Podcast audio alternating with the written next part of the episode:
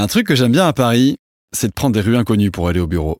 C'est toujours plein de surprises et de découvertes. Et celle que je vais vous raconter était vraiment inattendue.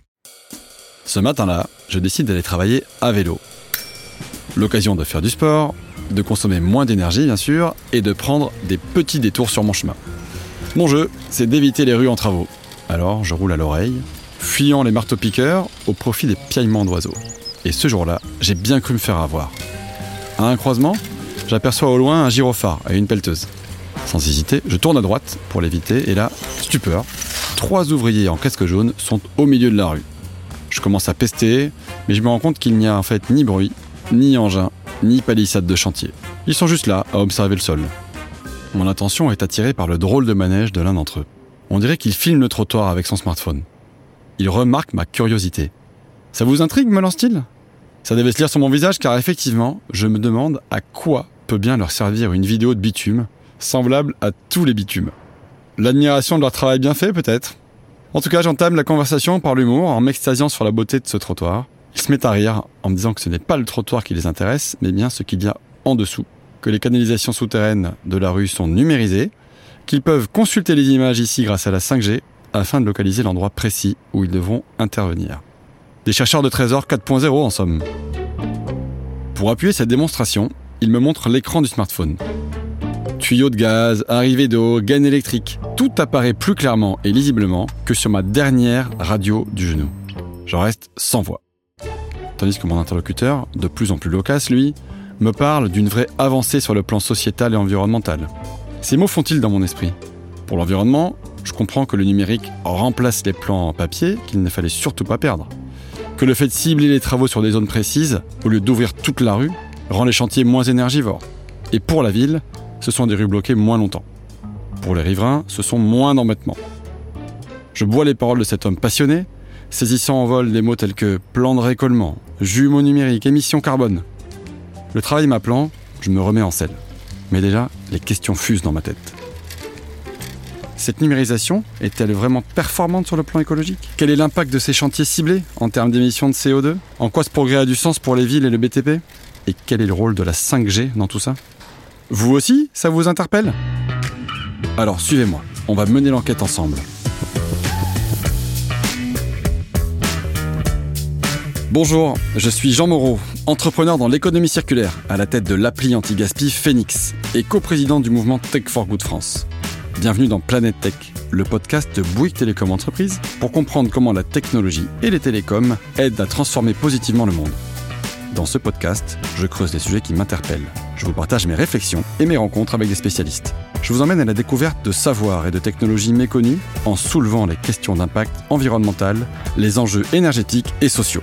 Bref, tout ce qui fait vivre ensemble la planète et la tech. Alors c'est parti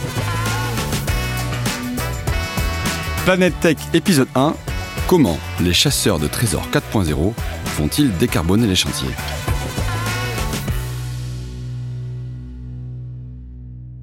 Cette enquête, je me suis demandé par où commencer.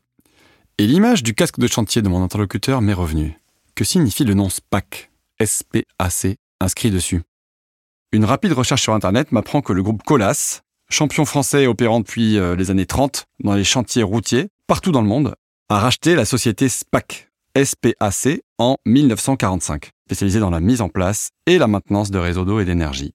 Par exemple, SPAC est capable d'acheminer du gaz, du pétrole, des lignes électriques, bref, il touche à tout ce qui passe de près ou de loin sous terre et qui nécessite un acheminement.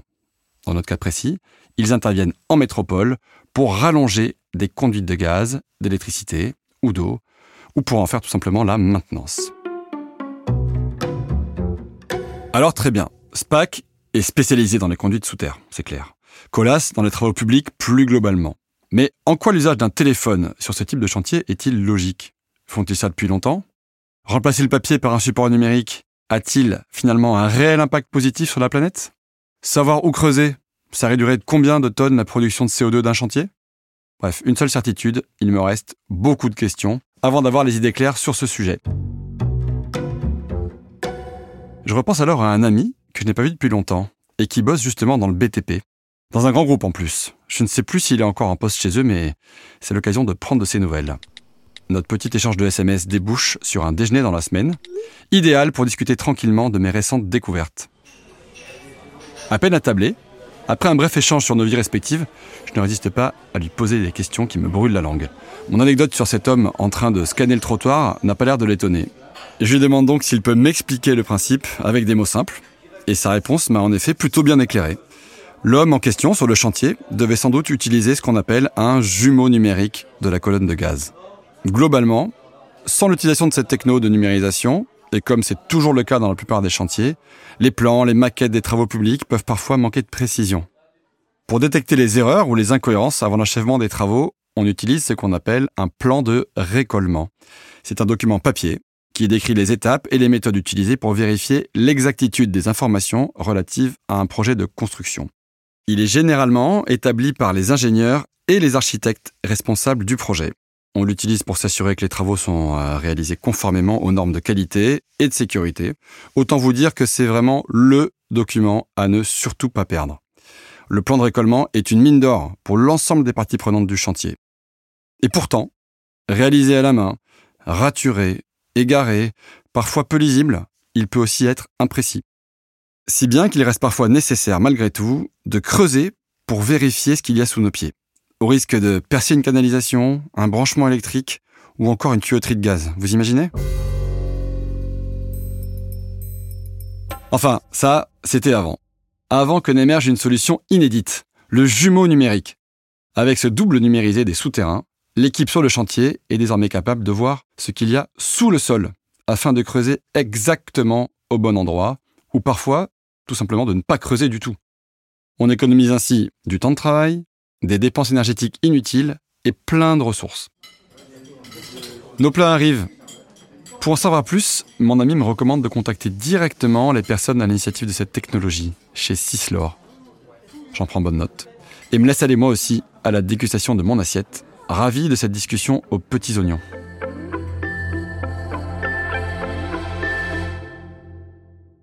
Si je résume, et pour être sûr que tout le monde suive, les travaux de voirie sont gérés par différents acteurs. Certains, comme Colas et SPAC, effectuent le dur des travaux. D'autres, comme Sisler, développent des technologies innovantes pour améliorer les façons de faire, telles que cette numérisation des conduites. Pour bien comprendre de quoi il s'agit, je suis allé à leur rencontre. Entre start on devrait bien s'entendre. Dès mon arrivée chez Sisler, on m'a expliqué tout le travail de recherche au sein de l'entreprise pour développer de nouveaux outils sur smartphone et les usages de la réalité augmentée. C'est là que j'ai appris que les plans de récollement sont réalisés par photogrammétrie, c'est un joli mot, hein, et qui appelle un peu d'explication. En fait, c'est simple. L'application permet aux équipes des chantiers de filmer les tranchées avant de les reboucher, simplement avec leur téléphone. Ils envoient ainsi la vue exacte des réseaux souterrains, avec un positionnement centimétrique. Tout ça grâce à la 5G, qui a la capacité de gérer ces données volumineuses et qui permet aux équipes de cartographes de les récupérer dans le cloud. Ils peuvent ainsi numériser tout le chantier et faire des plans de récollement au centimètre près, et ce, en temps réel.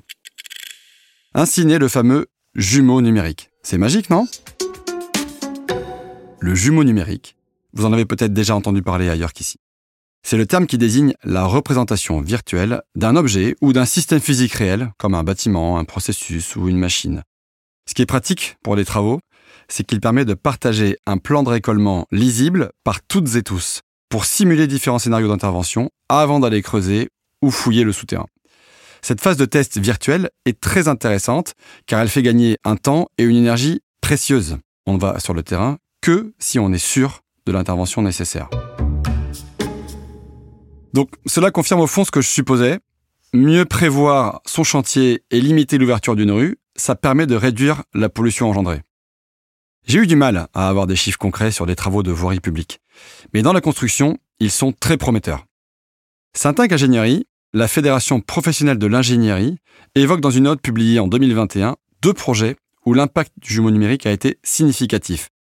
Pour la création d'un campus dans le 92 de plus de 66 000 m2 de surface, l'utilisation du jumeau numérique a participé à la réduction de l'empreinte carbone du projet d'environ 40% versus un projet standard. Le deuxième exemple, il est à Rennes, en Bretagne, où l'empreinte carbone des produits de construction utilisés pour rénover le lycée de Bréquigny a été divisée, tenez-vous bien, par 2,5. N'oublions pas d'ailleurs que la France s'est engagée en 2015, avec la stratégie nationale bas carbone, à emmener le pays vers une neutralité carbone de ses activités d'ici 2050. Ce qui revient en fait à réduire par 6 les émissions de gaz à effet de serre par rapport à 1990. Alors je ne sais pas pour vous, mais moi personnellement, j'ai hâte de lire les prochaines études dédiées au secteur des travaux publics pour me rendre compte précisément de l'impact de la technologie sur les chantiers d'aujourd'hui et de demain.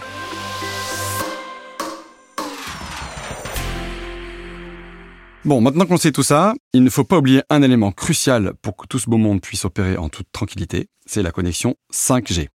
Et oui, imaginez rapidement, le technicien filme le sol et effectue sa numérisation de chantier en live. Pour garantir une telle précision lors du visionnage, il faut stocker d'énormes volumes de données dans le cloud. Avec une connexion trop faible, aucun intérêt de faire cette numérisation. Je sais qu'on peut déjà faire beaucoup de choses avec la 4G, donc je voulais vraiment comprendre les plus-values de la 5G pour ce type de défi technologique. Comme je réalise ce podcast avec Bouygues Télécom Entreprise, j'en ai profité pour demander le point de vue d'un acteur majeur des télécoms en France. Rien de mieux qu'un expert pour bien faire le tour d'un sujet. Surtout qu'il me donne rendez-vous sur un chantier en cours pour une démonstration in situ. On y va.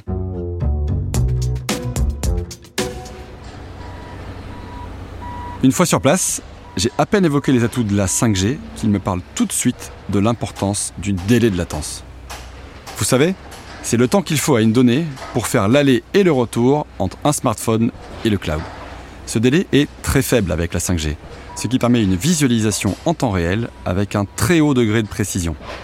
Pour joindre la preuve à la parole, il ouvre l'application sur son smartphone pour filmer la tranchée devant nous et je constate qu'en plus, avec la bande passante disponible, on conserve une très haute qualité d'image. On n'est pas encore dans l'immersion en réalité virtuelle, mais on s'en rapproche. Il me précise aussi que la technologie permet maintenant de garantir une qualité de service très importante pour les utilisateurs professionnels. C'est cette nouvelle puissance offerte par le réseau qui a tout changé en levant certaines limites qui persistaient par le passé. Bien entendu, il faut s'assurer que la zone que l'on va exploiter est bien couverte par le haut débit mobile et qu'elle ne se trouve pas dans une zone de creux. Là, une question me titille. Comment fonctionne concrètement une antenne 5G mon interlocuteur me fait aussitôt un schéma que je vais essayer de vous faire visualiser avec mes propres mots. C'est parti pour la Minute Techno. En réalité, c'est assez simple. La 5G fonctionne à partir d'antennes relais qui émettent des ondes électromagnétiques, comme pour les quatre générations précédentes. D'ailleurs, depuis son lancement, la 5G utilise l'infrastructure de la 4G, puisqu'elle couvre aujourd'hui plus de 99% de la population. La différence se situe au niveau des bandes de fréquences, qui exploitent des portées variables. Les basses fréquences, 700, 800 MHz, permettent d'aller loin, mais avec un faible débit. Et pour les hautes fréquences, donc on parle de 2,5 GHz et plus, c'est le contraire. La portée est courte, mais la performance est très élevée. La force des antennes 5G, c'est que ce sont des antennes intelligentes. Elles peuvent activer des faisceaux variables. Ça va? Je vous ai pas perdu, on est toujours ensemble? Alors plus simplement, les antennes 5G n'émettent pas forcément de manière continue. On peut cibler avec précision l'emplacement et les terminaux que l'on souhaite couvrir. Concrètement, le fait de pouvoir stopper l'émission d'une antenne permet de réduire pas mal sa consommation en énergie. Ce n'est pas négligeable. Et c'est tant mieux pour la planète. Bon, on a vu l'aspect techno. Revenons sur les avantages et les impacts de ces solutions 4.0 dans le secteur du BTP. C'est le moment de faire un point en termes RSE. Premièrement, ces solutions apportent une plus grande sécurité. En voyant la précision des images au centimètre près, j'ai clairement réalisé que les risques d'impact sur les conduites nouvellement posées sont minimisés. Fini les accidents, comme les fuites d'eau ou les fuites de gaz.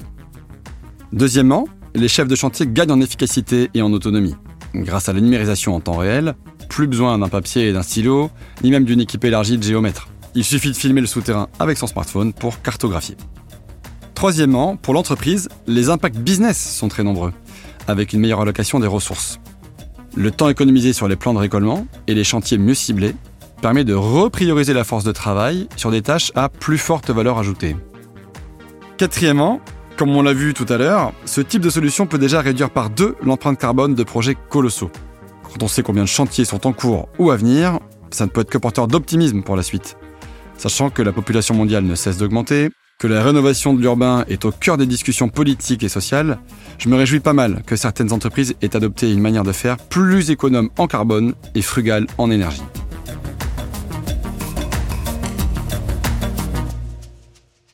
Avant de conclure, je voulais revenir sur le potentiel que j'ai découvert grâce à la technologie et à la connectivité autour de ce secteur jugé souvent polluant, qu'est le secteur du BTP. Quand on réalise que le jumeau numérique permet de modéliser toute la réalité qui nous entoure, on peut facilement imaginer des villes entièrement quadrillées, dont tous les recoins ont leurs jumeaux en réalité augmentée. Demain, ce sont peut-être la mairie, des centres culturels, les habitants et les habitantes du quartier, qui pourront accéder à une cartographie précise de tout ce qui se trouve sous leurs pieds ou entre les murs avant de procéder à une intervention. Et ces découvertes m'ont poussé à explorer encore davantage les innovations technologiques dans le secteur du BTP. Et figurez-vous que je n'ai pas été déçu. Par exemple, en termes de modélisation 3D, on parle beaucoup du BIM, BIM, pour Building Information Modeling. Il s'agit de réaliser la maquette numérique d'un bâtiment avant sa construction. Maquette qui intègre toutes ses caractéristiques, aussi bien techniques que fonctionnelles. En partageant ces données avec tous les corps de métier impliqués par le projet, cela permet d'améliorer chaque point structurel dès le départ et de réduire les risques d'accident lors de la construction. Et si on va plus loin, un BIM permet même d'évaluer en temps réel le coût et l'impact d'une modification. Et les vues 3D d'un bâtiment sous tous les angles faciliteront bien sûr sa maintenance.